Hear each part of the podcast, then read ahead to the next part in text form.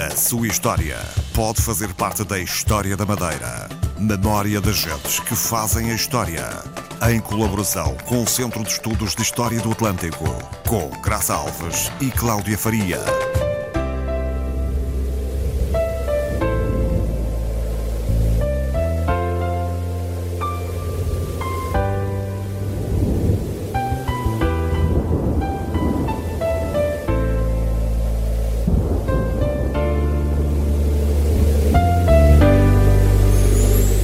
Era uma vez um lugar. Podia começar assim a história de Anacleto Teixeira de Freitas, o mentor do Museu da Família Teixeira no Faial. Esse lugar fica no coração da ilha, num lugar engravado nas montanhas. Em 1961 é levado para a Venezuela, onde já estava o pai. Tinha seis anos e uma história de dificuldades para contar. Foram nove dias no mar.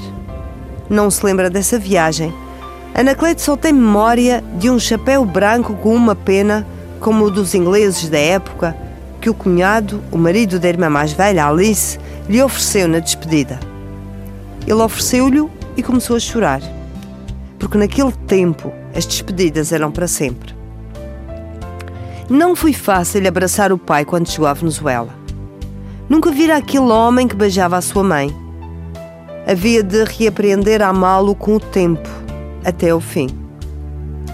Desse tempo de menino, tem memória de uma grande discriminação contra o imigrante. E não só o português, mas também o italiano e o espanhol. Foram tempos de alguma raiva e de muito desespero. Foram tempos de durezas. A casa do pai era humilde, coberta de zinco, quase despida de móveis. Tinham uma cozinheira e um rádio, pouco mais. Foram tempos de muitos medos, de que ele enverdasse pelos caminhos difíceis que o bairro onde viviam, na Caracas desse tempo, porventura na de agora também, proporcionava. Por esse e por outros motivos que a memória guardará, regressaram. Anacleto tinha 12 anos. A fazenda Murta tinha ficado parada no tempo, metida entre as montanhas. Não havia nada, nem estrada, nem luz, nem água, nem futuro. Era preciso subir a pé até às cruzinhas para chegar à estrada. A avó tinha dois vestidos, o de casa e o da missa, e andava descalça. E isso doía muito no coração de um adolescente que já conhecia outras coisas, que já vira outras realidades. Anaclete percebeu ali as necessidades das pessoas. Deu valor à vida. Foram dois anos de escola, a de verdade e a da vida, que é aquela que ensina melhor. Em 1970, o pai decidiu regressar, sem ele. Mas Anaclete, que conhecia bem os motivos que o pai tentava esconder, pediu para ir para ajudar a resolver o que tinha de ser resolvido. No dia da partida, a verdadeira, que a primeira não conta, olhou para o céu e jurou voltar para tirar os avós daquela pobreza e transformar aquele lugar. Sabia que para isso tinha de estudar.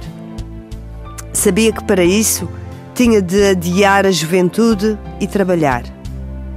Trabalhou primeiro para pagar dívidas e depois foi progredindo devagar, estudando por correspondência nas horas livres, dormindo em cima de caixas, aproveitando cada instante da vida para se fazer mais homem, para se tornar mais forte. A verdade é que não queria ser como todos supermercadista. Queria ser alguém na vida. Queria que o pai se orgulhasse dele. Entregou o currículo numa multinacional e mentiu sobre a idade. Conta a rir que vestia um, um fatinho muito humilde, pôs um perfume de menino baratinho, porque perfume de menino agrada às pessoas, e foi. Gostaram dele e chamaram-no. Venceu Fui o vendedor mais jovem com 17 anos. Fui supervisor regional com 19. Fui gerente geral de vendas com 21. Tinha quase 500 pessoas sob a sua responsabilidade. Veio de visita à ilha em 1982, depois de 12 anos ausente. Regressou já com o seu dinheiro e com um filho a quem queria apresentar a alma da sua terra. Nessa data, em 82, a ilha estava diferente. A Fajã também. O carro que alugou ficou lá em cima, porque ainda não havia estrada, mas já havia luz, já havia água e televisão. Já ninguém andava descalço, mas os avós já tinham morrido. Nessa altura, Caracas era uma cidade muito evoluída. Era primeiro mundo. Tinha favelas, sim, mas o petróleo enriquece e empobrece também. E Anacleto percebeu a diferença. Cedo entendeu que o dinheiro não se faz atrás de um balcão. O dinheiro está à frente do balcão com o freguês. Preparou-se para esse fim. Foi pondo em prática o que aprendeu na faculdade, porque se tinha formado. Mas sem prática, a teoria morre até atrapalha, diz ele. Fez uma análise do que era a sua vida, olhou o mercado com olhos de empreendedor e resolveu. Descobriu o caminho que havia de seguir. Construiu-se. Na Venezuela conhecem-no por David, Senhor David, e deu nome à empresa, Rei David. O meu verdadeiro petróleo, diz ele, não foi na Venezuela, foi neste sítio em dois anos. Este foi o meu petróleo. Foi quando saí daqui, olhei para o céu e prometi regressar. Este lugar, este museu é por eles, é em memória dos meus heróis. Fala do Museu da Família Teixeira, o lugar de todos os começos. Está lá a sua vida e a vida dos seus. Fica no Faial, guardado pela montanha e embalado pelo cantar da ribeira que lhe lava os pés.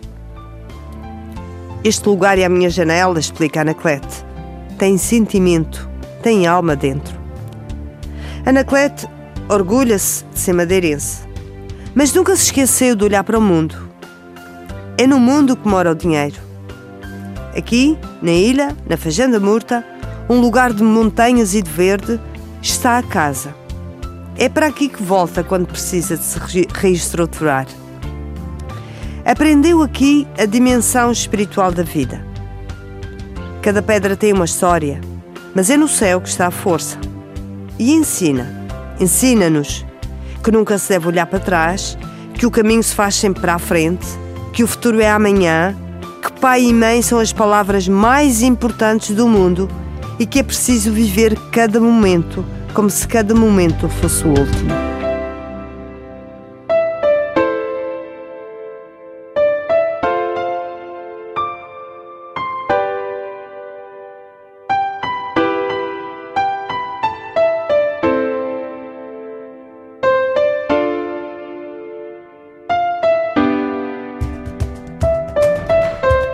Sua história pode fazer parte da história da Madeira. Memória das gentes que fazem a história. Em colaboração com o Centro de Estudos de História do Atlântico, com Graça Alves e Cláudia Faria.